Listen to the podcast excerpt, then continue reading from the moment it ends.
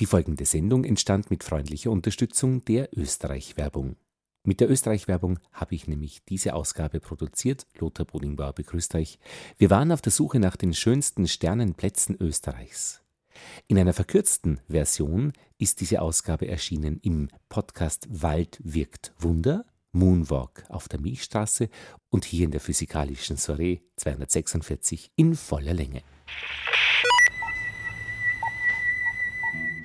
Im Osten geht die Sonne auf. Im Süden hält sie Mittagslauf. Im Westen, so heißt es, wird sie untergehen.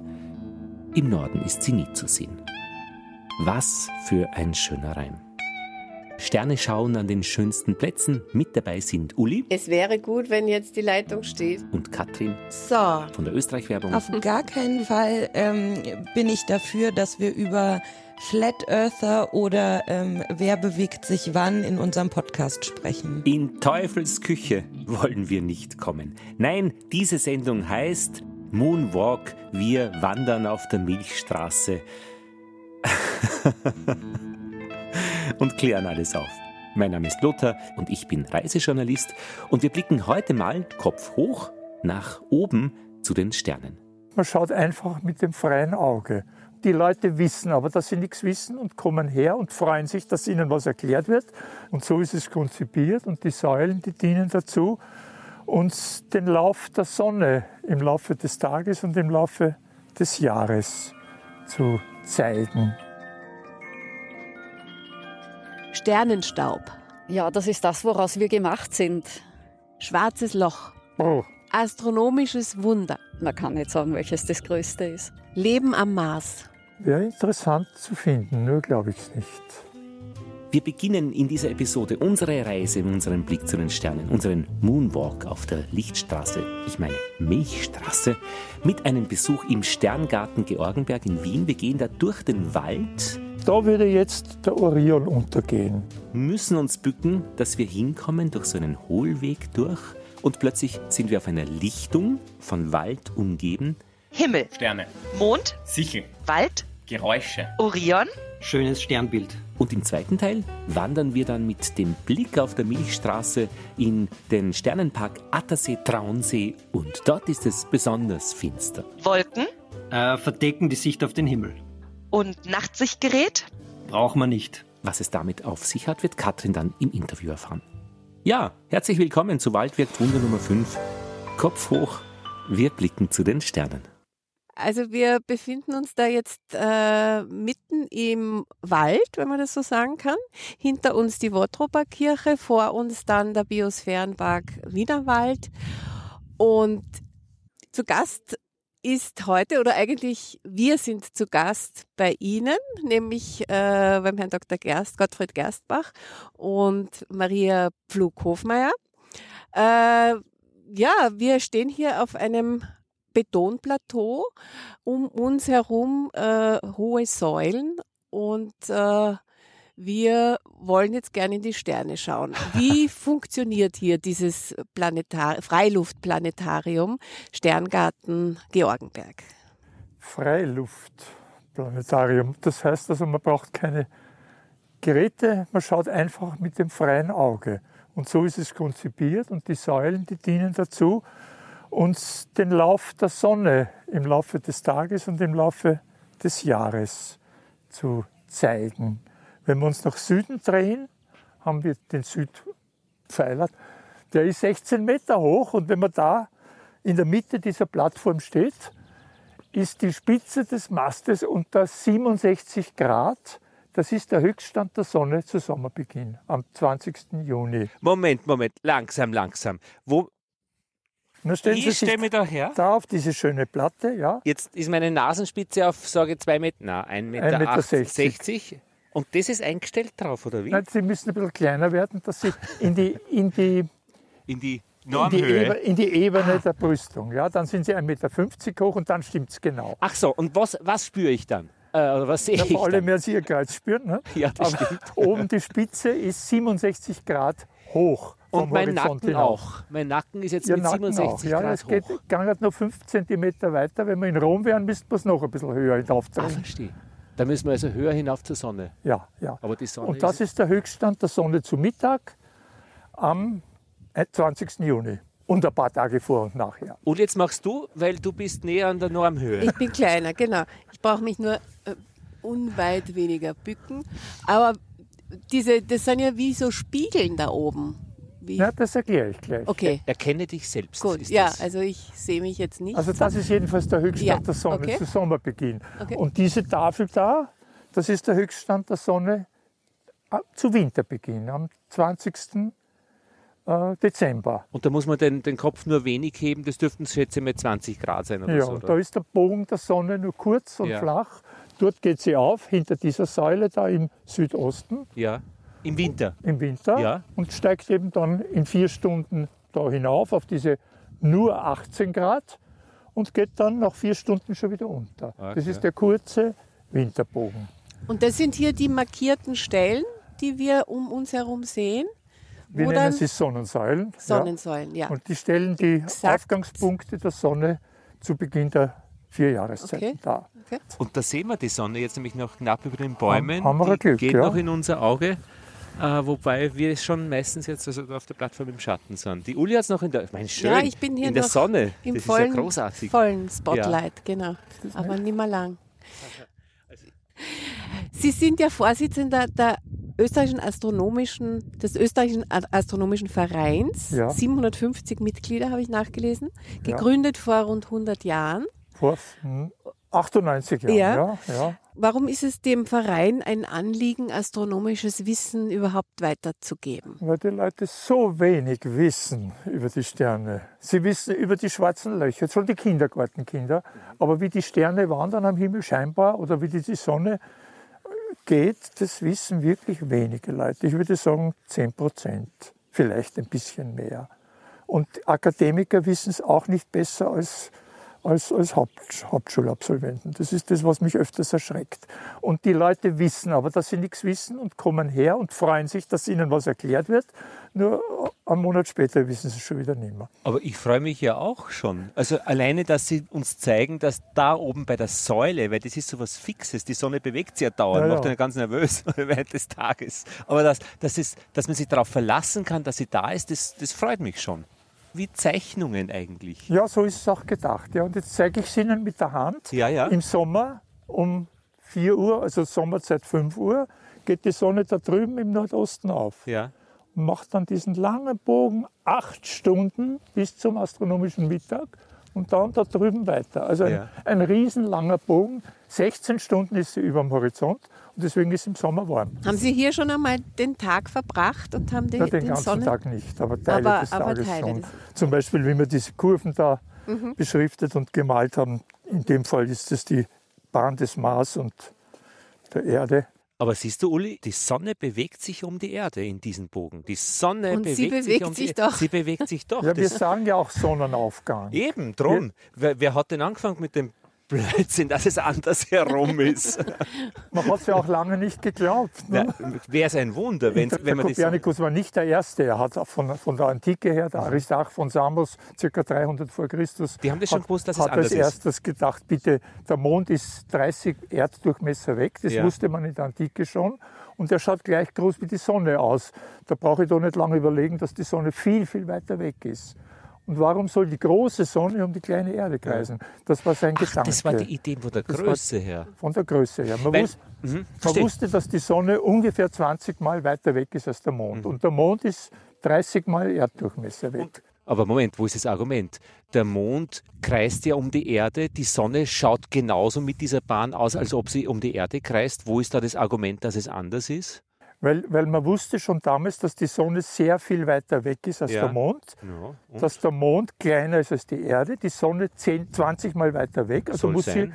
sie äh, viel, viel größer als die Erde sein. Schon, aber dann kreist sie immer noch um die Erde. Ja, aber wo, wo ist die Logik darin? Hat sich dieser, dieser gute Mann Aristarch gedacht, dass dieser, diese riesige, heiße, wahnsinnig Ja. heiße Sonne Stimmt. um die kleine Erde Ach so, kreist? verstehe schon. Da, der, die, die Größe zur Erde ist das Die Wesentliche. Größe und auch die Hitze. Ah, alles klar. Kleine Dinge drehen sich um große, bewegen sich um große und die Hitze hat auch das Hat Zentrum auch, und nicht die Peripherie. Man wusste schon damals, dass die Sonne mindestens so heiß sein muss wie ein glühender Stein. Das hat man damals 500 vor Christus schon überlegt. Und klar, mit Sonnenfinsternis weiß man, der Mond kann die Sonne verdecken, also gleich groß, muss er näher sein, äh, kleiner sein, das, äh, die Sonne ist größer, weiter weg und Genau so weiter. so, ja. Das hätten wir auch zusammengebracht, Uli.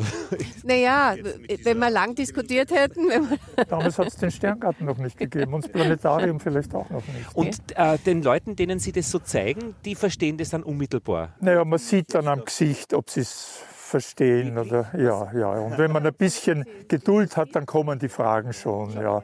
Und vor allem bei den Kindern kommen sie. Und an den Fragen merken Sie, ob Sie es verstanden haben. Ja, schon, schon, schon, schon. Aber Herr Gersberg, meine Empfindung ist, dass gerade die Sterne jetzt wieder ein unglaubliches Thema werden. Also es gibt jetzt äh, Sternwarten sowieso, äh, es gibt Sternhütten, wo man dann übernachten kann und, und schauen kann. Es, es gibt jetzt immer vermehrter äh, Lichtschutzgebiete. Also dieses Thema ist da und äh, gerade jetzt, äh, also die, die, diese dunklen Orte, was ist so die Faszination äh, oder wer profitiert von diesen Projekten? Naja, vor allem die, die Sternfreunde, die Liebhaberastronomen, die in der Stadt, die sehen ja nur noch einen kleinen Teil der Sterne, die Milchstraße praktisch überhaupt nicht. Also man muss zehn Kilometer aus Wien raus, damit man überhaupt einmal die, eine Ahnung bekommt, dass die Milchstraße existiert. Also sagen wir aus der Sicht der antiken Naturwissenschaftler ist es ein seltsames, hell oder relativ hell leuchtendes Band, das sich über den ganzen Himmel zieht, jede Jahreszeit ein bisschen anders. Es umzieht den ganzen Himmel. Und man hat sich gefragt, was, was ist das? Und schon vor 1000 Jahren hat man mit einiger Wahrscheinlichkeit gewusst, das sind viele, viele Sterne, die zu schwach sind, dass man sie einzeln sieht. Man sieht nur die Summe ihres Lichtes. Und dann, vor ungefähr 200 Jahren, hat man das mit Sternzählungen gemacht. Im Fernrohr hat man erkannt, dieses milchige Band, das besteht aus lauter vielen kleinen, fernen Sternen. Und dann begann langsam das physikalische Wissen darum. Und es ist eine riesige Linse, eine ganz breite, ja, breite Linse. Wir sind mittendrin oder fast mittendrin. Und wir sehen zum Rand hin viele Sterne. Und wenn wir aus dieser flachen Scheibe raufschauen, sehen wir wenig. Und deswegen erscheinen uns am Himmel diese vielen Sterne in unserer, in unserer Sternenlinse als Band quer über den Himmel. Es ist eine Galaxis, wie man heute sagt, mhm. ein Sternsystem mit vielen Milliarden Sternen. Und wenn man da drinnen ist, sieht man in Richtung der Ränder besonders viel Sterne und quer dazu nur wenig, weil wir in einer flachen Scheibe sind. Wir sind ungefähr in der Hälfte zwischen Rand und Mitte. Mhm.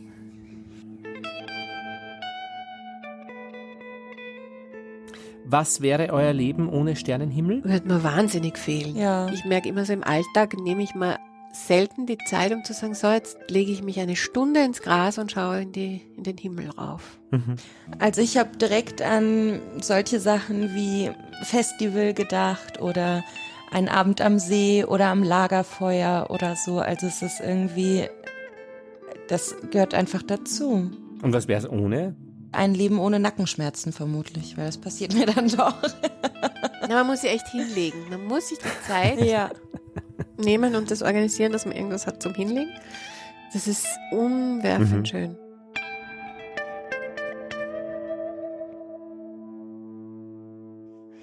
Also was ich besonders schön finde, weil wir auch den Mond hier sehen, der jetzt ungefähr Halbmond ist. Also alle Menschen auf dieser Erde sehen den Mond jetzt gleich. Also vielleicht in Australien sehen sie anders herum von der Sichel. Andersherum. Das ist ja, ein eh. Problem für, für ja, viele Leute, für Auswanderer von Europa nach Australien.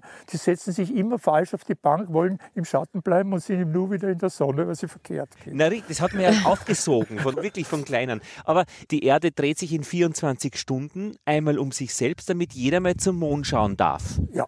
Und dann ein bisschen, äh, zwei Tage später ist halt der Mond an einer anderen Stelle im Vergleich dann natürlich auch zur Sonne und deswegen hat er eine andere Gestalt. Ja, die andere Gestalt hat er, weil er zwar zur Hälfte von der Sonne beleuchtet ja, ja. wird, aber wir sehen es immer aus einem anderen Winkel. Aber ich glaube, dass da die Schwierigkeit liegt, auch wirklich sich auszukennen und dass man da schnell einmal auch aufgibt, weil es ist eigentlich schon ein komplexes Denken notwendig, dass man sich Dinge vorstellt, die da am Himmel so ablaufen. Ja, in dieser Dreidimensionalität. Ich kann mich erinnern, im Haus der Natur in Salzburg war so ein ja. kleines Modell, wo dann mit, den, mit dem Draht an der Erde festgemacht, der Mond rundherum, sowas wünsche ich mir mit allen unseren Planeten. Tellurium nennt man diese, Tellurium. Ah, diese Geräte mit den drei Okay. Kugeln und der Kerze, die ist beleuchtet. Also früher Ja, halt ja. Aber Uli, das ist ja so schön, finde ich, weil wir da so in der Mitte drinnen stehen im Universum. Also in diesem Sterngarten mit dieser Brüstung und mit diesen Masten. Auf einmal ist man Teil und dann, dann kann man sich das ein bisschen eben vorstellen. Die Sonne kreist ja dann um uns scheinbar.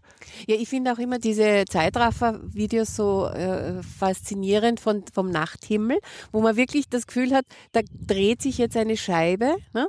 Und äh, dabei sind es ja doch wir, die sich da drehen.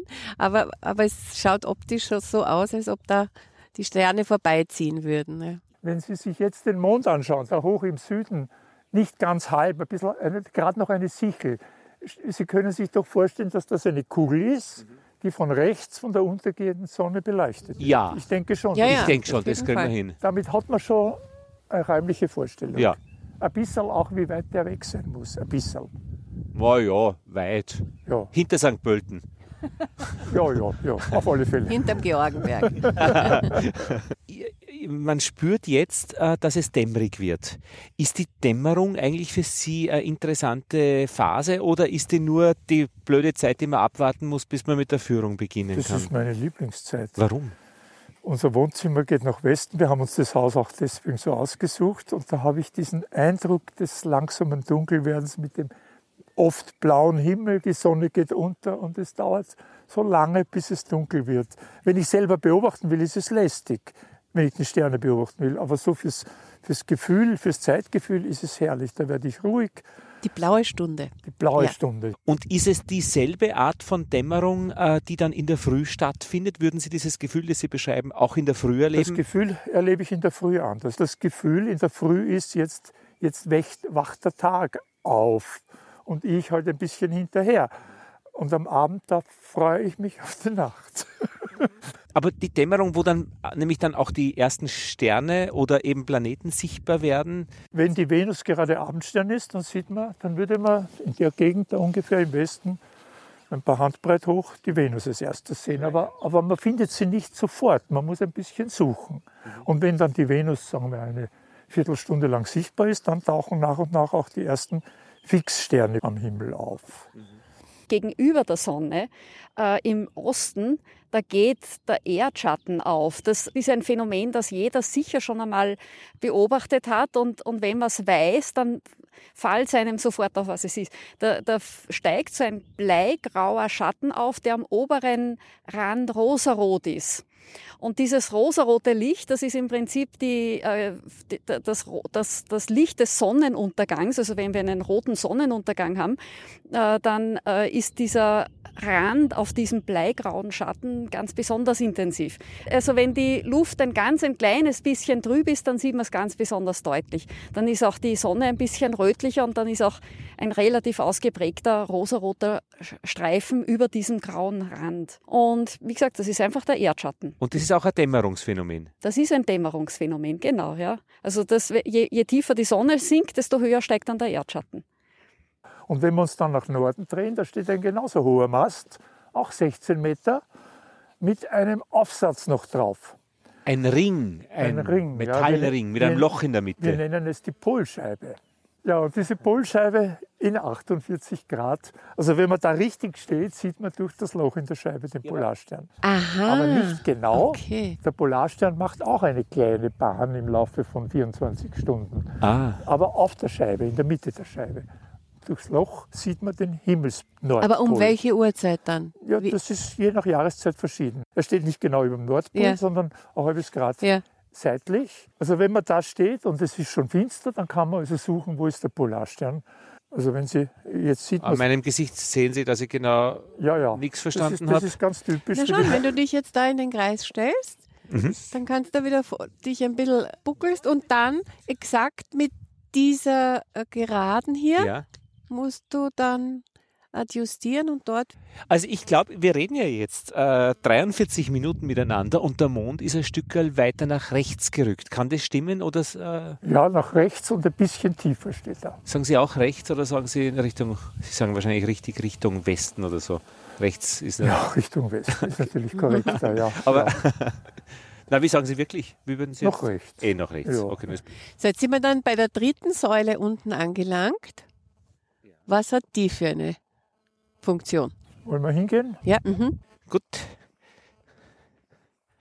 Die Tafel da ist erst einige Monate da. Die haben wir zum Gedenken an den Professor Mucke angebracht, der diese Anlage geplant hat, nach einer Idee von seinem Vorgänger, Professor Oswald Thomas. Ich kann mich erinnern, dass ich den Herrn Mucke kennengelernt habe. Als Kind habe ich meine Oma in Wien besucht und wir waren im Planetarium und da ist ein Mann hinter einem Schaltbild wirklich gesessen wie ein, ein Reiter, der das Universum geritten hat.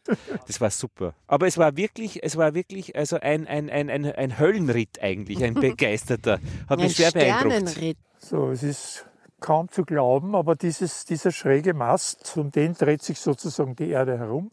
Das kann ich mir jetzt wirklich, das ist die Achse, die da ins, in die Erde Ja, hineinsticht. se- 6000 Kilometer tiefer Genau, geht sozusagen die Erdachse durch. Ja, das ist eine Richtung. tolle Vorstellung. Und um die dreht sich der Mhm. Himmel. Also wenn die Sonne im Himmelsäquator steht, also zur Tag- und Nachtgleiche, Mhm. geht sie da im Osten auf und dreht sich dann genau senkrecht zu Mhm. der Säule im Laufe des Tages nach Westen. Und das können wir da an diesen Zifferblättern ablesen.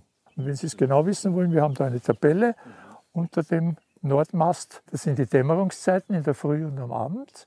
Was? 2.45 Uhr? Dämmert die Sonne schon? Um 2.45 Uhr. Na, das stimmt irgendwas nicht. Die nautische, das ist die nautische Dämmerung. Ja, Und was macht ihr? da vergehen die, die helleren Sterne langsam am, Ah. am heller werdenden Himmel. Okay, okay. Achso, 3.35 Uhr ist die Das bürgerliche. ist die bürgerliche, da kann man so, ab da kann man sozusagen Zeitung lesen Gäh. im Freien. Das Ja, kriege ich alles nicht mit, der, der, Schla- der Und der, Schlaf. und der Aufgang der Sonne wird dann kurz nach vier sein. Aha, ah, verstehe. Das steht nicht So da. bald schon? Wahnsinn, ja. Mhm. Aha, und da hier rechts sind die Sonnenuntergänge dann, ne? Also die Dämmerung, Dämmerung. Nach dem Sonnenuntergang beginnt die sogenannte bürgerliche Dämmerung, ungefähr dreiviertel Stunde. So lang kann man noch lesen im Freien. Dann fa- tauchen die ersten Sterne auf, das nennt man nautische Dämmerung. Nautisch deswegen, weil der Seemann früher damit die Sterne gemessen hat und da sieht er gerade noch den Horizont, also die Trennlinie zwischen Himmel und Meer und kann von da aus die Höhe eines Sterns bestimmen und seinen Kurs und so weiter. Deswegen heißt es nautische Dämmerung. Und dann verschwindet der Horizont, dann sieht man ihn nicht mehr, auch am Meer nicht. Und dann ist die astronomische Dämmerung, bis es ganz dunkel ist.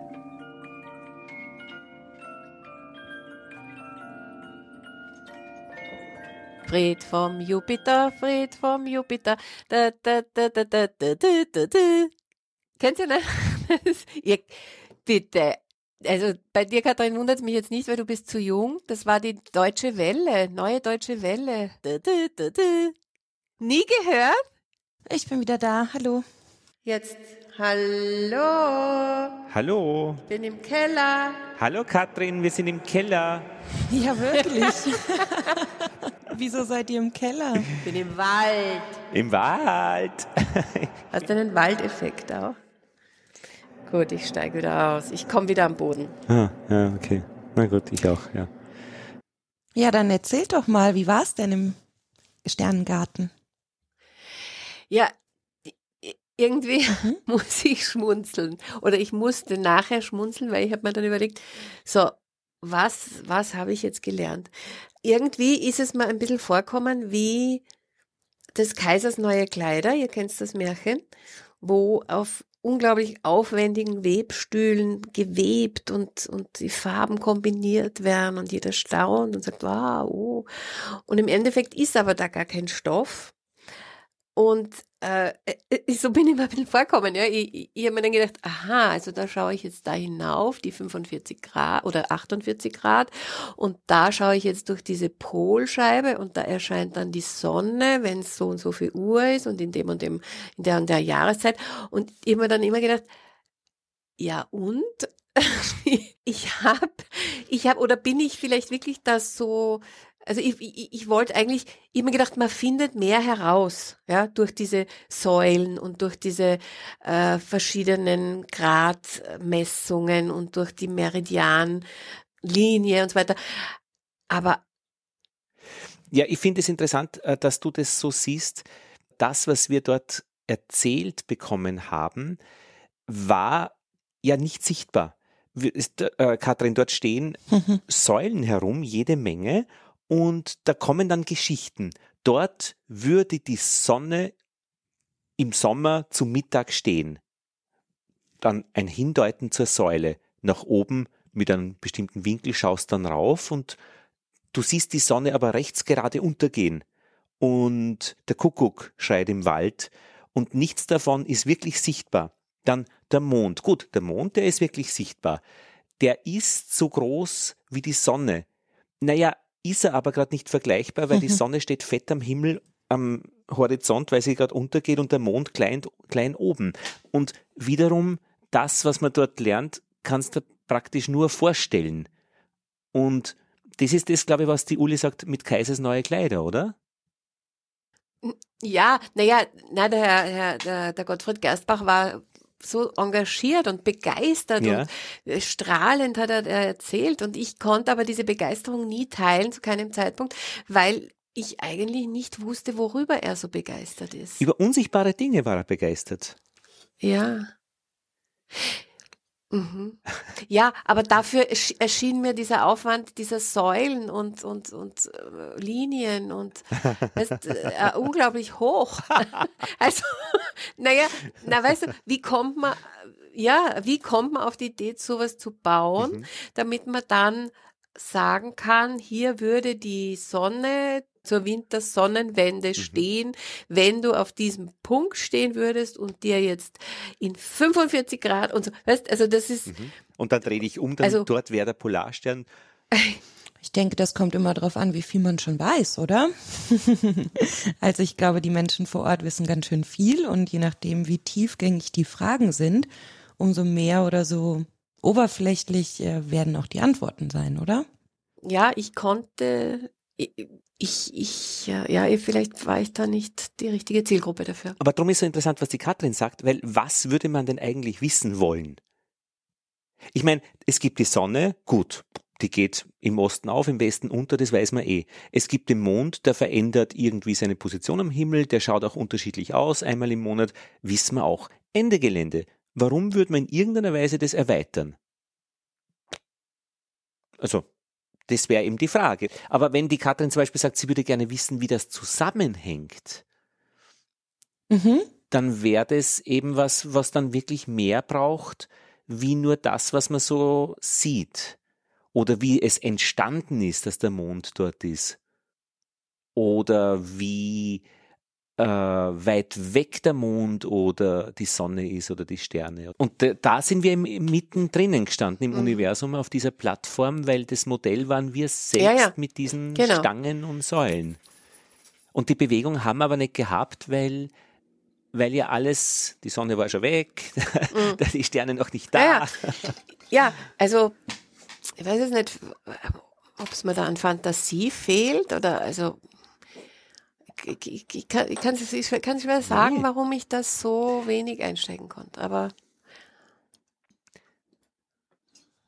Die Katrin ist noch da bei uns. Ja, ich bin noch da. Ich höre euch ganz äh, neugierig zu, weil ich eigentlich total schade finde, dass ihr so enttäuscht davon seid. Zumindest nehme ich das gerade so wahr. Und äh, eigentlich fände ich es total blöd, wenn wir in, in unserem Podcast etwas erzählen, wovon wir entweder nicht selbst begeistert sind oder im schlimmsten Fall sogar noch äh, sagen, da muss man nicht hinfahren. Also das fände ich total schade. Man findet auch kaum, kaum hin. Man muss gebückt durch einen Waldweg gehen, der ganz eng ist. Also, dass da keiner hinkommt, wundert mich nicht. ja, Ja, aber der Platz ist nicht überrannt, Katrin. Er ist, er ist wunderschön und du bist dann mitten im Universum. Es ist großartig. Also äh, ich, bin- ich bin nicht ja, traurig. vielleicht muss man es wirklich so sehen, ja. Vielleicht muss man es so sehen, als dass, dass man jetzt hier einfach äh, sich wegbeamt, ja, in, in Gedanken und, und dieses Spiel mitspielt, dieses Gedankenexperiment. Immer, Katrin, eine Frage an dich, wann ich die so stellen darf. Darf ich eine ja, Frage bitte, an dich stellen? natürlich, immer. Eine, Astro eine, eine, eine astronomische, das heißt, sie hat mit der Umgebung der Erde zu tun. Ähm, du lebst derzeit in wo? Mhm. Zürich. Ja? Ähm, wo geht denn da die Sonne auf? Jetzt so. Wie überall im Osten. In welcher Gegend? Von deiner, von, ja, von deiner, von deinem Haus aus. In Also ich wohne im Richtung ist Norden der Stadt. Das heißt mhm. wohl, wenn ich auch nach Norden rausgucke, zu meiner Rechten. Beim Küchenfenster. Und es ist das Küchenfenster. Äh, nein, Oder? das ist ähm, der Balkon. Die, die mhm. warte mal, jetzt komme ich durcheinander. Ich gucke gar nicht in den Norden. Ich gucke runter zur Stadt. Das heißt, zu meiner Linken ist, äh, geht die Sonne auf. Ja. ja. Da sagst du, jö, die Sonne genau. kommt. Und zu Mittag ist sie dann wahrscheinlich irgendwie vor dir genau. oben. Und am Abend, wo ist sie da? Rechts von ihm. Genau. Wer hat sich bewegt? Die Erde. Na, die Sonne hat sich bewegt. Das hast du ja gesehen. Nein, wir haben uns, die wir haben uns auf, bewegt. Na, das ist die Geschichte dazu. Ich glaube dir ja sowieso nicht, aber äh, glaube ich schon mittlerweile. Aber die, du siehst, dass die Sonne links aufgeht. Du siehst sie zum Mittag vor dir und oben und rechts geht sie unter. Die Sonne hat sich über den auf Himmel gar bewegt. Kein, auf gar keinen Fall ähm, bin ich dafür, dass wir über Flat Earther oder ähm, wer bewegt sich wann in unserem Podcast sprechen. Außer, dass sich die Erde bewegt und nicht die Sonne. Damit möchte ich nicht in Kontakt du gebracht nimmst, werden. Du Wirklich nimmst dem nicht. Lothar die Pointe vorweg. Du nimmst mir die Pointe vorweg, weil das ist ja die Geschichte an der Geschichte. Jetzt, du, also, verstehst, du sitzt den ganzen Tag am Balkon, angenommen, weil Ferien sind, und siehst die gottverdammte Sonne bewegen. So, oder? Was? Jetzt sagt, die sagt, jetzt hat Siri gesagt, ich weiß nicht, was ich darauf ja, sagen soll. Genau. Ja, still sein einfach. Na, aber würdest du mir da, würdest du diese Beobachtung teilen, dass du die Sonne, man kann ja, man, du kannst es ja so, man kann es so sagen, man sieht die Sonne bewegen.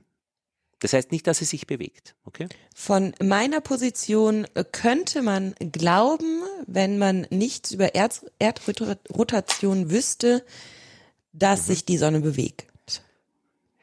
Das ist rechtlich wasserdicht, Katrin, was mhm. du jetzt gesagt hast. Das, das geht durch. Und das ist, glaube ich, die Geschichte im Sterngarten. Da kommen Menschen hin, die genau diese Beobachtung machen. Wenn ich mich am Balkon setze, geht die Sonne in der Früh links auf und rechts geht sie unter. Und dann haben die irgendwann in der Schule gelernt, Galileo Galilei, trara, das ist nicht, weil sich die Sonne bewegt, sondern weil sich die Erde dreht.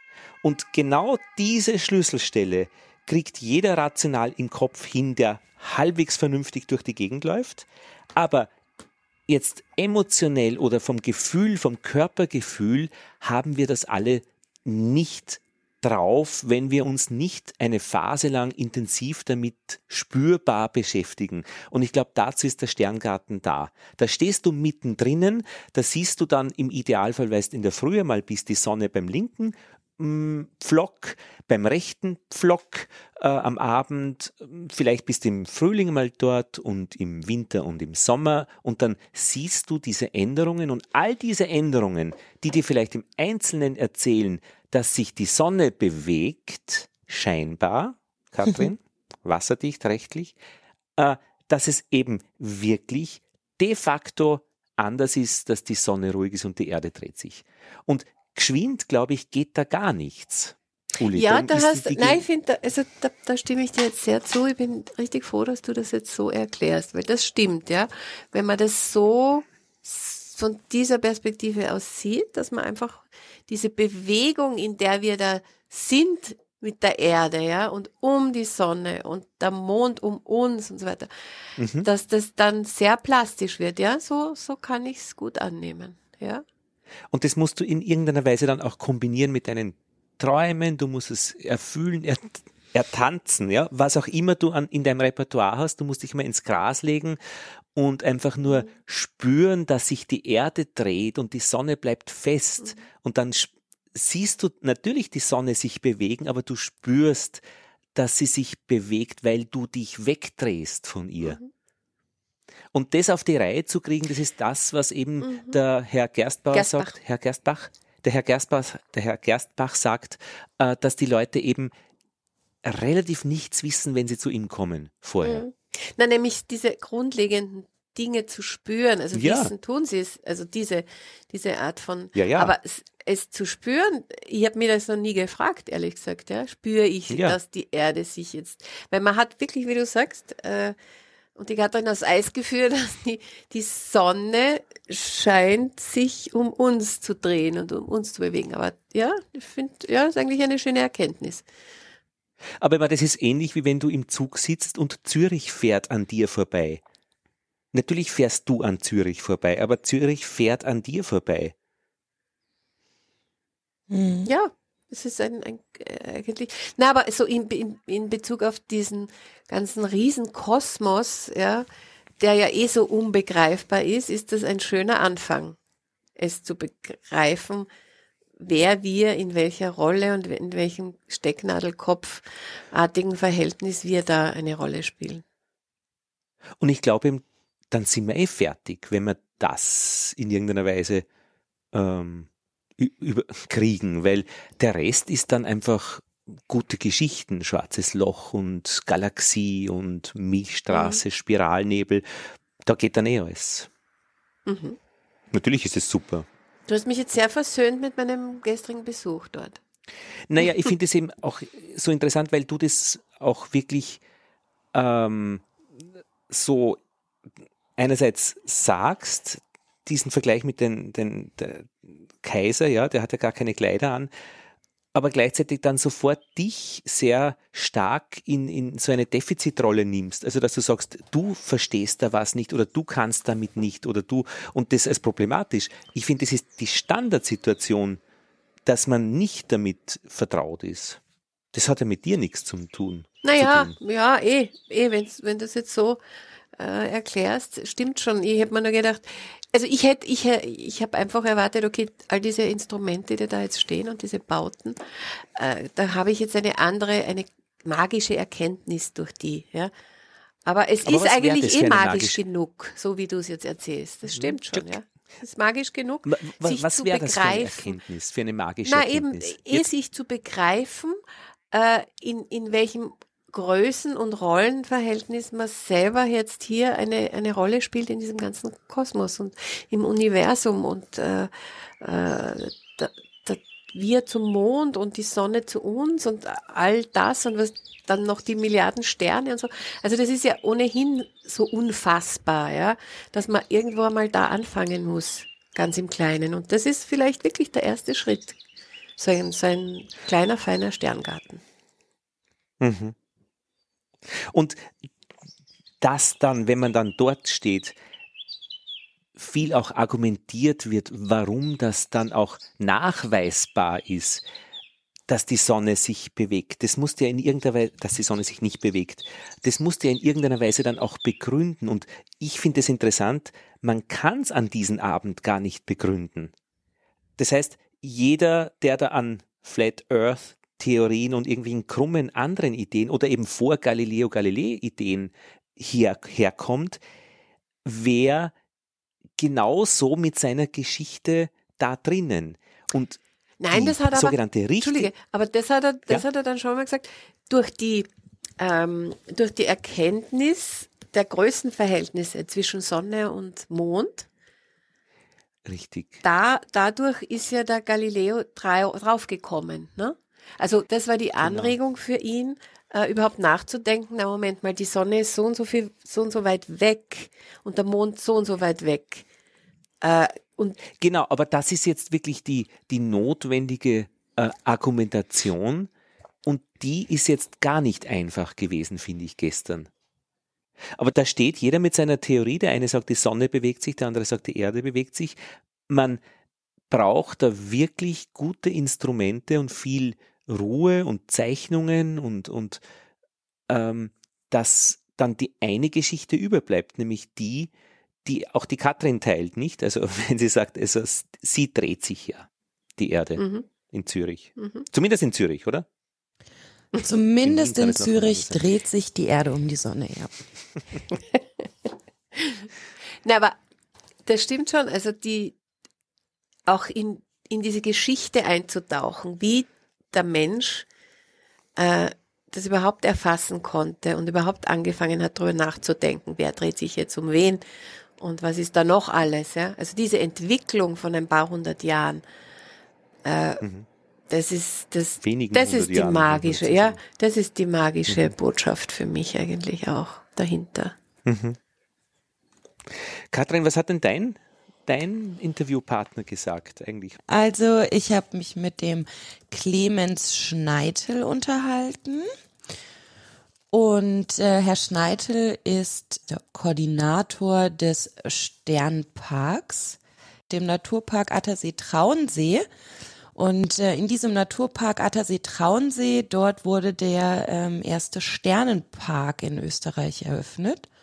Und äh, gemeinsam mit Herrn Schneitel und Herrn Wallner, einem Astronomen, habe ich, äh, Astrophysiker, habe ich mich unterhalten über diesen Sternenpark.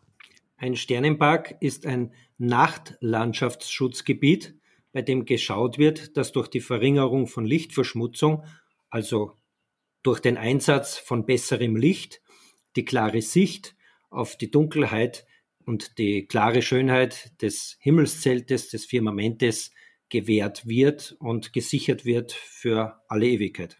Das habe ich jetzt nicht ganz verstanden. Was hat der Einsatz von Licht mit der Dunkelheit zu tun? Naja, also die Basis eines Sternenparks, warum es überhaupt einen Sternenpark gibt, ist, dass dort die Dunkelheit der Na Naturnacht noch so gegeben ist, dass man eigentlich das ganze äh, Firmament und alle Sterne, die man äh, sehen kann, auch klar noch sehen kann. Das heißt, äh, das sind Regionen, wo äh, wenig Lichtverschmutzung herrscht äh, und für die Leute oder für diese äh, Siedlungen, die in diesen Gebieten sind, ist es wichtig, durch besseres Licht diese Lichtverschmutzung möglichst niedrig zu halten, damit die klare Sicht auf den dunklen Nachthimmel und die vielen Sterne gewahrt bleibt. Okay, da schließt sich direkt die nächste Frage an. Was bedeutet denn Lichtverschmutzung? Lichtverschmutzung selbst ist ein Phänomen, äh, das wir uns natürlich äh, selber machen. Also wir selbst äh, der, der ganze Einsatz von künstlichem Licht, das eigentlich nicht gebraucht wird. Das bedeutet Licht, das in den Naturraum fließt zum Beispiel, äh, nicht die Flächen bestrahlt, die es eigentlich sollte, oder Nebenflächen strahlt, ähm, die es eigentlich zu bestrahlen gilt. Und die Auswirkungen dahingehend sind äh, in, in, in drei Kategorien eigentlich einzuordnen. Das erste ist die Auswirkung auf die Tierwelt. Die Tierwelt selbst ist natürlich ganz, ganz stark von diesem künstlichen Licht bei Nacht betroffen. Man müsste sich nur überlegen, ungefähr 70 Prozent aller Säugetiere sind nachtaktiv. Und da ist es natürlich schon logisch, wenn wir denen die Nacht rauben, die natürliche Nacht rauben, dann hat das mit äh, Verringerungen des Lebenskorridors zum Beispiel, geht das einher mit Verhaltensänderungen der Tierwelt und im Endeffekt mit einem Verlust der Biomasse. Also sehr viele Insekten natürlich auch, die aufgrund dieser Lichtverschmutzung zum Beispiel verenden. Auf der anderen Seite gibt es auch umweltschädigende Faktoren. Also auch dieses künstliche Licht bei Nacht kann zum Beispiel bei Bäumen oder bei Pflanzen die Photosynthese anregen. Die Photosynthese, so wie sie eigentlich von Sonnenlicht bei Tag funktioniert, aber jetzt dann auch bei Nacht beziehungsweise auch im Winter. Und wenn man mal durch einen Park zum Beispiel durchgeht, der sehr stark beleuchtet ist, kann man das sehr gut sehen, dass manche Bäume im Winter auch noch ihre grünen Blätter haben. Und das kommt eben daher zustande, dass äh, dieses künstliche Licht direkt auf diese Bäume wirkt. Jetzt könnte man sich überlegen, ja, natürlich, grüne Blätter das ganze Jahr ist eigentlich was Schönes, aber es ist nicht natürlich und auch die Verringerung dieser Lebenszeit des Baumes ist eigentlich eine direkte Folge. Das bedeutet auch einfach nichts Natürliches und daher auch ein, ein umweltschädigender Faktor. Und die letzte Kategorie ist im Prinzip auch äh, ein Einfluss auf uns Menschen. Bei uns Menschen ist es so, dass wir auch, äh, seit wir auf dem Planeten Erde sind, ähm, die natürliche Dunkelheit brauchen und auch unser Körper hat sich an einen sogenannten zirkadianen Rhythmus, also den Tag-Nacht-Rhythmus, so wie ihn unsere Sonne eigentlich macht auf der Erde, ähm, ähm, gerichtet. Also unser Körper hat sich danach gerichtet, dass wir zum Beispiel am Tag aktiv sind, Hormone ausschütten, um am Tag aktiv zu sein, konzentriert zu sein.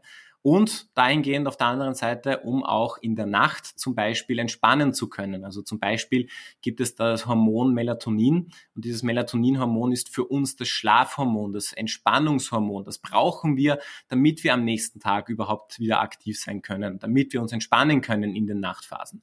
Und dieses Hormon kann zum Beispiel nur ausgeschüttet werden, wenn absolute Dunkelheit herrscht und wenn kein, kein Licht mehr in unser Auge fällt, das quasi irgendeine Aktivität auch noch ausübt dann in unserem Gehirn. Das bedeutet, dieser, dieser, diese Ausschüttung oder beziehungsweise die, das Stoppen der Ausschüttung von diesem äh, Melatoninhormon, das kann dann dazu führen, dass es auch bei uns Menschen wirklich zu gesundheitlichen Schäden kommt. Das bedeutet, äh, jedes Lebewesen auf diesem Planeten ist eben betroffen von, von Lichtverschmutzung und das eben in unterschiedlichsten Varianten und Arten.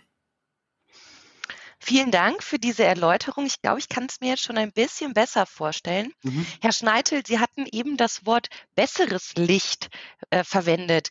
Bedeutet besseres Licht also, dass die auf eine bestimmte Stelle, wo ich Licht brauche, leuchtet? Oder hat es auch äh, eine Wirkung, äh, wie das Licht produziert wird? Im Wesentlichen geht es darum, wo geht das Licht hin. Ich installiere ein Licht eigentlich, weil ich einen speziellen Zweck verfolge. Eben, ich will zum Beispiel vor meiner Garage sehen, wo ich mit dem Schlüssel reinfahren muss. Ja?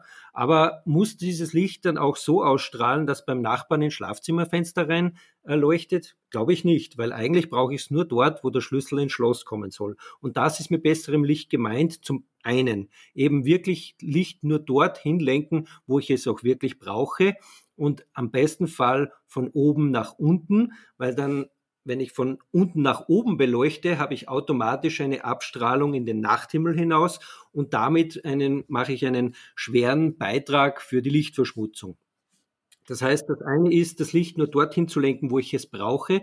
Der zweite Punkt, das Licht nur dann, wenn ich es brauche und nicht die ganze Nacht, sondern wirklich nur in der Zeit, äh, in der ich vielleicht noch munter bin, vielleicht bis 10 Uhr am Abend oder im Sommer vielleicht bis 11, aber dann abdrehen und das ist erst ab 6 Uhr in der Früh wieder zur Dämmerung, wenn ich aufstehe, um in die Arbeit zu kommen, zum Beispiel wieder mit einem ähm, äh, Bewegungssensor aktiviert wird. Und dann noch äh, das Licht in einer Farbtemperatur, die fürs Auge angenehm ist. Wie der Stefan Wallner zuerst schon erklärt hat, brauchen wir ein möglichst naturnahes Licht, um entspannen zu können. Das heißt, die Blautöne, man kennt es auch von den, von den Smartphones, Fernsehern, wo sehr hohe Blauanteile sind, die ähm, erschweren uns das Entspannen, weil immer noch äh, das äh, Hormon Melatonin unterdrückt wird. Das heißt, mit einem Licht im gelben Sektor, also klassisch das gelbe Licht, wie wir es auch kennen von der Kerze oder auch vom Feuer.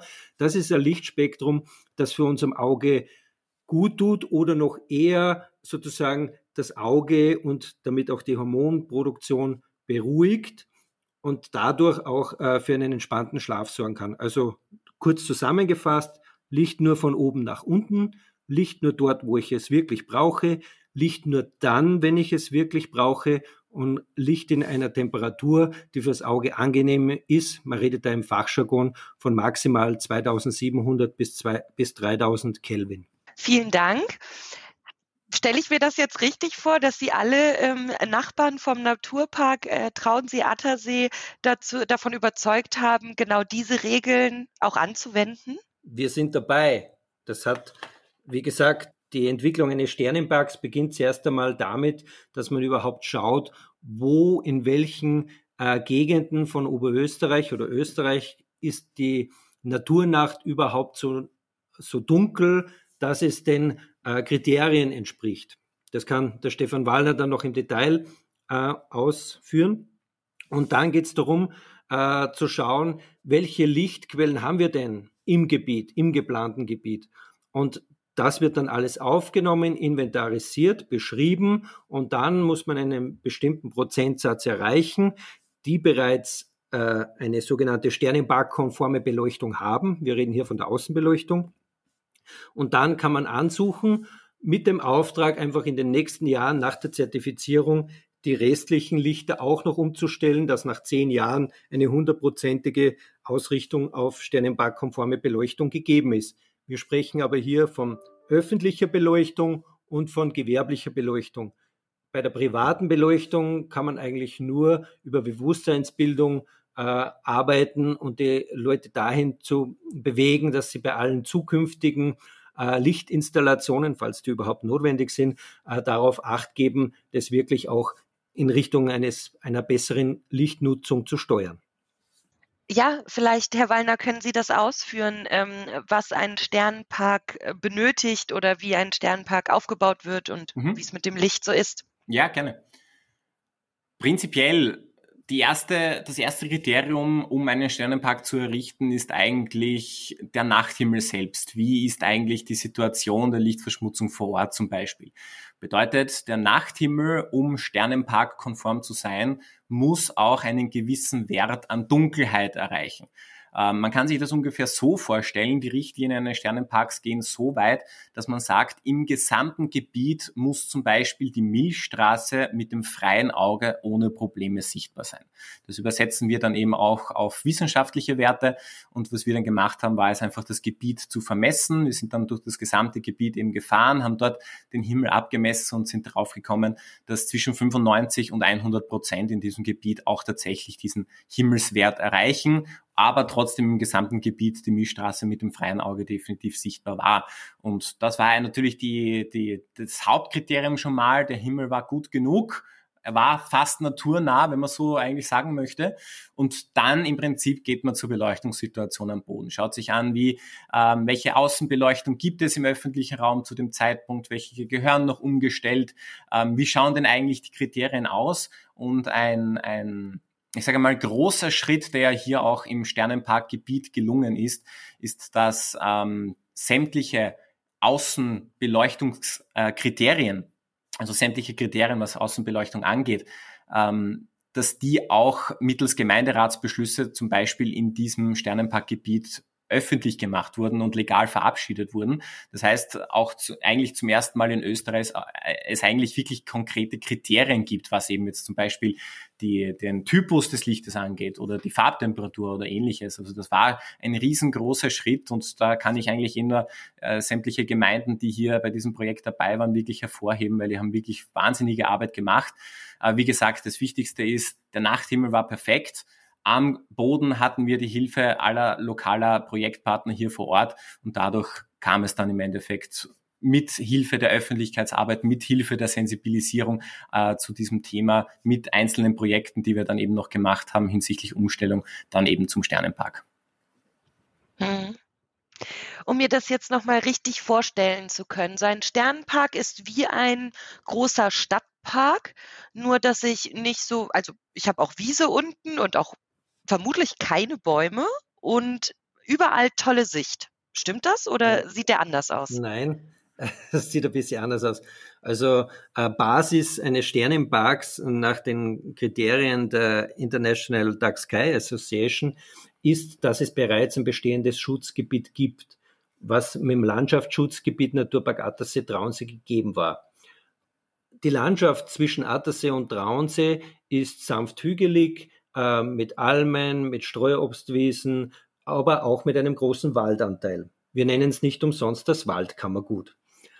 Und ähm, ein Landschaftspark oder auch ein Sternenpark kann man sich nicht ganz so vorstellen wie ein Park in der Stadt, sondern es ist eine Landschaft, die aufgrund ihrer Vielfältigkeit und aufgrund dessen, dass diese Vielfältigkeit durch die Tätigkeit des Menschen in den letzten Jahrhunderten entstanden ist und dadurch auch einzigartig ist in ihrer Ausprägung mit unterschiedlichsten Lebensräumen, dass diese Landschaft das Prädikat eines Naturparks bekommt und jetzt eben äh, für, die, für den Schutz der Naturnacht auch das Prädikat des Sternenparks bekommt. Aber es ist eine Landschaft, die zu jeder Zeit auf den ausgewiesenen äh, Wanderrouten beziehungsweise Radrouten begehbar und genießbar ist. Und wie genießt man am besten den Sternenhimmel? Nimmt man sich eine Decke mit oder gibt es auch Plätze, wo man sich vielleicht ähm, hinlegen kann? Wie sieht das aus? Also zum einen haben wir die ersten Sterndalschauplätze ausgewiesen. Das heißt, wir haben Plätze gesucht, wo in der Nähe auch ein Parkplatz ist, sodass ich gut hinkommen kann, ähm, dass ich dort auch den Sternenhimmel sehe äh, und dass auch eine andere Infrastruktur, die ich vielleicht brauche, äh, für meinen Sternengenuss vorhanden ist, wie zum Beispiel Liegen, Bankerl etc. Ähm, und wenn man so äh, sich hinsetzt und wir liegen ja an den Ufern von zwei Seen, vom Attersee und vom Traunsee, dann empfiehlt es sich durchaus, sich auf den Boden zu legen, auf einer Decke etc. und einfach einmal in den Himmel zu schauen. Es dauert dann eh ungefähr 20 bis 30 Minuten, bis sich das Auge an die Dunkelheit gewöhnt und man wird dann bemerken, dass man immer schärfer und immer tiefer sehen kann und sich dann einem eine richtig große Welt am Himmelszelt eröffnet mit unterschiedlichen Entfernungen, unterschiedlichen funkelnden Sternen. Und dann eben auch Himmelsereignisse wie äh, die Milchstraße oder Sternschnuppen, Neumond, äh, Supermond, Erdbeermond, also so Konstellationen und Himmelsereignisse, die jetzt einfach im Jahreslauf daherkommen. Was ein Erdbeermond ist, das müssen Sie mir noch erzählen. Prinzipiell, was wir ja beim Mond sehr häufig auch sehen können, zum Beispiel beim, äh, bei manchen Neumonden, ist es, dass eine Mondfinsternis, wie es eigentlich im Volksmund genannt wird, stattfindet. Bedeutet, dass der Mond ganz rot wird.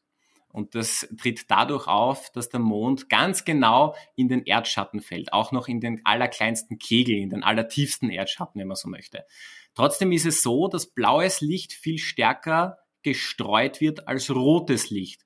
Und das rote Licht, das dann immer noch ein wenig von der Rückseite der Erde, von der Sonne kommt, das wird dann quasi nicht in alle Himmelsrichtungen wie das blaue Licht gestreut, sondern das kommt dann eben auch noch zeitweise beim Mond an und dadurch bekommt dann der Mond, wenn wir von der Mondfinsternis dann sprechen, so eine wirklich schöne Erdbeer mondrote Farbe eigentlich und das nennt man auch ganz gerne Erdbeermond. Wann ist denn der nächste Erdbeermond? In Österreich im Sternenpark zu sehen. 24. Juni, glaube ich. Also im Juni, der Juni-Vollmond. Super, vielen Dank, guter Tipp. genau, am Juni ist nämlich die Sonnenfinsternis und am 24. Ja. Juni ist dann, ist dann Ding, der Erdbeermond, richtig. Wir haben natürlich im Vorhinein über das Thema gesprochen und es gibt in meinem ähm, Podcast-Team schon Leute, die sich ziemlich gut mit Sternen auskennen.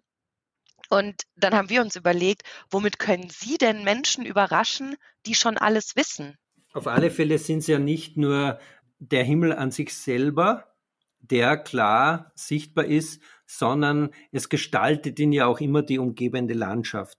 Und wir haben das Glück, dass wir zwischen den zwei größten Salzkammergut sehen, sind. Also ich habe auch am, am Horizont einfach auch diese eindrucksvolle Kulisse des Höllengebirges, des Traunsteins und dazwischen den Traunsee und den Attersee. Und das ist doch auch einzigartig und auf alle Fälle eine Reise zu uns in den Sternenpark wert.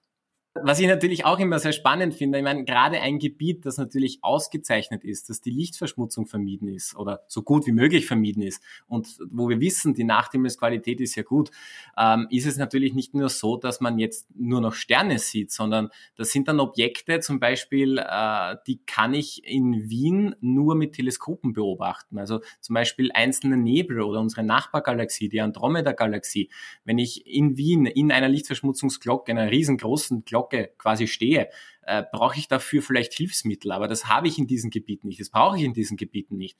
Und wie schon richtig gesagt, einfach auf den Boden legen und mal raufschauen und wir können innerhalb von einer Stunde, eineinhalb Stunden, wenn dann das Auge auch komplett adaptiert ist, Objekte sehen, die kann ich sonst in Wohnorten heraus einfach nicht sehen. Das bedeutet, das ist dann eine Vielfalt, die ist in anderen Orten einfach gar nicht vorhanden und das zeichnet, glaube ich, auch so einen Ort ganz besonders dann aus. Mhm. Was sind denn die besten Zeiten? Sollte man so um Mitternacht hinkommen oder wann kann man am besten sehen? Prinzipiell immer abhängig von, ähm, von der Saison. Bedeutet, äh, im Sommer natürlich sind die Nächte viel kürzer. Also gerade im Juni zum Beispiel, da dauert die astronomische Nacht überhaupt manchmal nur zwischen 0 und 2 Uhr in der Nacht natürlich. Ähm, dafür sind aber zum Beispiel die meteorologischen Parameter meistens besser. Also gerade im Sommer ist das Wetter natürlich wunderbar zum Beobachten. Im Winter hat man halt mal minus 10, minus 20 Grad. Kann einem als Astronomen natürlich auch passieren, wenn man mit dem Teleskop dann draußen steht. Dafür fängt halt die Nacht dann auch schon mal um fünf am Abend an und geht bis fünf in der Früh. Das bedeutet vollkommen unterschiedlich. Und was eben auch natürlich äh, zu sagen ist, hier im Sommer sind ganz andere Objekte am Himmel als im Winter. Das bedeutet, man kann wirklich über das ganze Jahr eigentlich verschiedenste Objekte beobachten. Das heißt, so wirklich diesen einen Zeitpunkt herauszufinden, wann es eigentlich gut zu beobachten ist, das könnte ich jetzt als Astronom eigentlich gar nicht so sagen.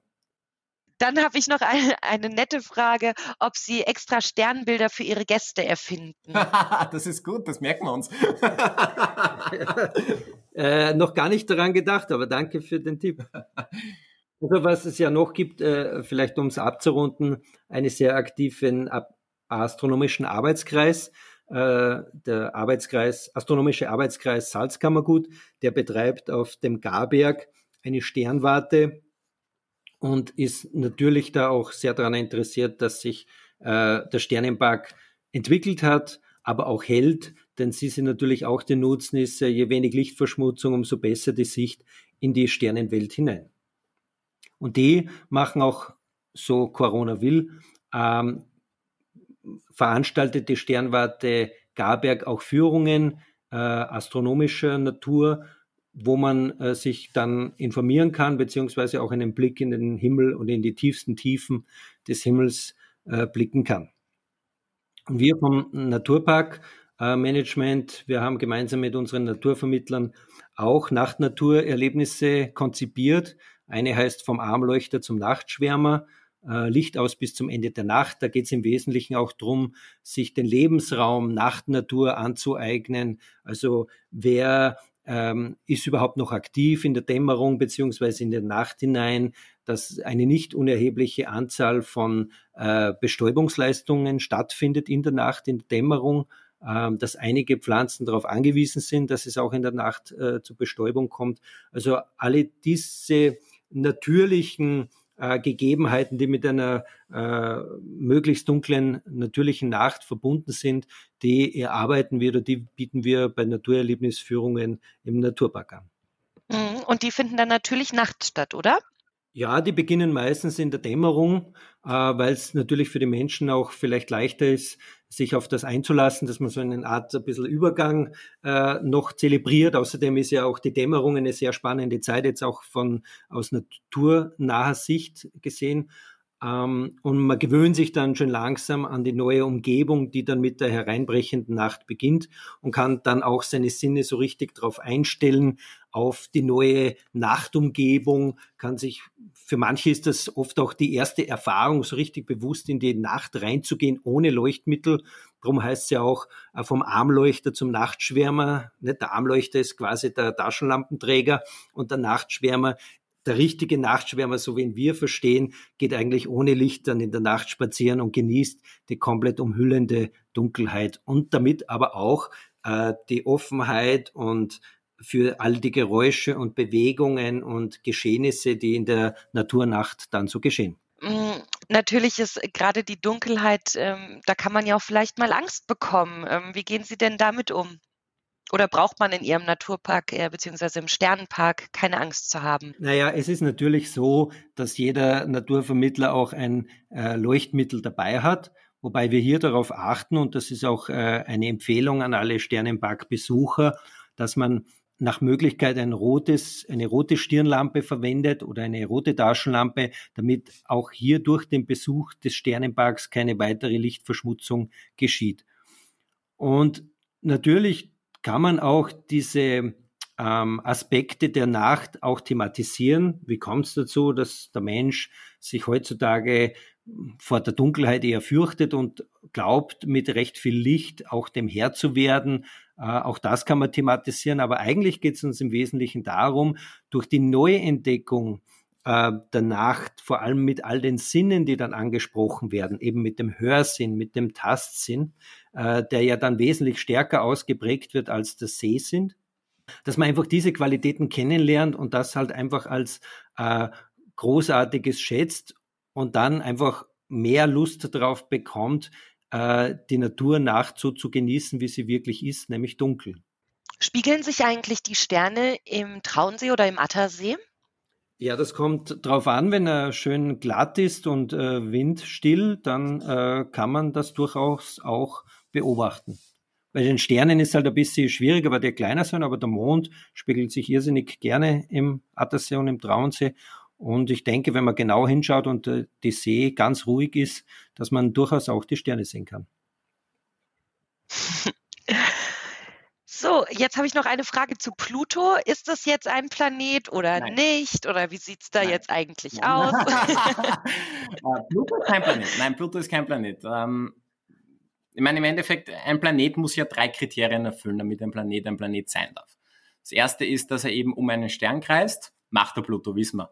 Das zweite ist, dass, äh, dass er so im Gleichgewicht ist in seiner Laufbahn, dass er auch kugelrund ist oder zumindest beinahe kugelrund. Auch das hätte der Pluto. Das Problem ist das dritte Kriterium, nämlich, dass er seine Umlaufbahn von anderen Objekten freiräumen muss. Das heißt, er muss gravitativ so gebunden sein, dass auch wirklich keine Objekte vor oder hinter ihm nachlaufen.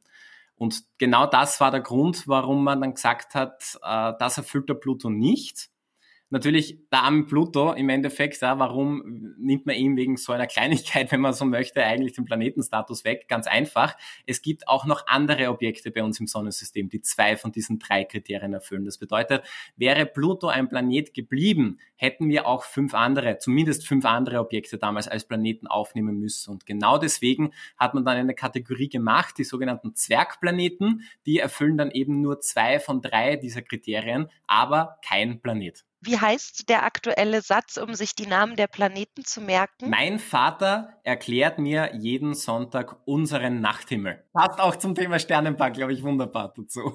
Ja, Herr Wallner, haben Sie denn ein Lieblingssternenbild? Habe ich ein Lieblingssternenbild? Also prinzipiell, dadurch, dass er bei uns auf der Nordhalbkugel immer zu sehen ist, ist eigentlich ein Teil vom großen Bären und das ist der große Wagen. Ist, glaube ich, etwas, das, das sehr bekannt ist bei uns, auch deswegen eigentlich mein, mein absoluter Teil eines, eines Lieblingssternbildes, äh, weil man sich mit jedem Kind drüber unterhalten kann. Und der große Wagen hat auch noch die faszinierende Eigenschaft, dass man mit dem großen Wagen im Moment auch äh, zum Beispiel den Polarstern finden kann, dass man dadurch den Norden finden kann, dass man quasi mit ihm auch den Himmel als Kompass verwenden kann. Also der hat eine Eigenschaft, die, die kennen, wie gesagt, viele, viele Kinder, mit denen ich rede, äh, im Rahmen von Führungen oder von Schulbesuchen, die kennen das, die wissen das, die wissen Bescheid, äh, wie sie dann den Himmel als Kompass verwenden. Also das ist so ein, ein, ein, ein faszinierendes Objekt am Himmel, mit dem kann man ganz, ganz viel einsteigen, äh, einfach, einfach, mit dem kann man viel machen, wenn man so möchte. Mit dem kann man wirklich viel machen. Und ich glaube eben so eine, so eine Art Himmelsorientierung, die, die von klein weg funktioniert, das ist schon, finde ich, was ganz Spannendes und Besonderes. Und Herr Schneitel, haben Sie ein Lieblings Sternbild? Also ja, ich äh, habe jetzt die letzten Wochen und Monate äh, gemerkt, dass ich das Sternbild des Orion recht gern habe. Ich versuche jetzt mal ein Experiment ähm, und sage, was ist, wenn ähm, jetzt Aliens von oben runter gucken auf die Erde? Woran erkennen sie Österreich? Sie erkennen es und äh, das kann man gut auf der Light Pollution Map äh, ansehen. Wenn man sich da Europa äh, vor Augen führt, äh, ist eigentlich oberhalb eben vom äh, italienischen Stiefel, der teilweise schon massive äh, Lichtverschmutzungen hat, vor allem rund um Mailand, sieht man dann oben eine längsgezogene, dunklere Masse und das ist eigentlich der Alpenbogen Schweiz bis äh, Österreich. Und wenn man dann ein bisschen äh, sich spielt, kann man gut sich vorstellen, wo eigentlich Österreich ist. Ich habe jetzt noch ein kleines Experiment und zwar habe ich einen Word Rap mitgebracht. Ich weiß nicht, ob Sie das kennen. Äh, das ist mhm. eine Art äh, Assoziationskette, nur keine Kette, sondern immer nur ein Pärchen. Und ich würde Ihnen jetzt mal fünf, sechs Wörter nennen und Sie sagen einfach das erste, was Ihnen dazu einfällt, das erste Wort. Ich starte mit Herrn Wallner. Himmel. Sterne. Einfach. Mond. Sichel. Wald. Geräusche. Herr Schneidel, jetzt sind Sie dran. Orion. Schönes Sternbild. Wolken. Äh, verdecken die Sicht auf den Himmel. Und Nachtsichtgerät? Braucht man nicht. Ja, gut. Gut. Die Uli ist schon weg? Nein. Weiß nicht. Okay. Gut ist. Danke euch. Dann tschüss, Kathrin. Genau. Danke. Falls Bis die morgen. Uli noch was äh, irgendwie hört. Tschüss, Uli. Tschüss, Uli. Ins Leere. Traurig. Baba, Katrin. Tschüss.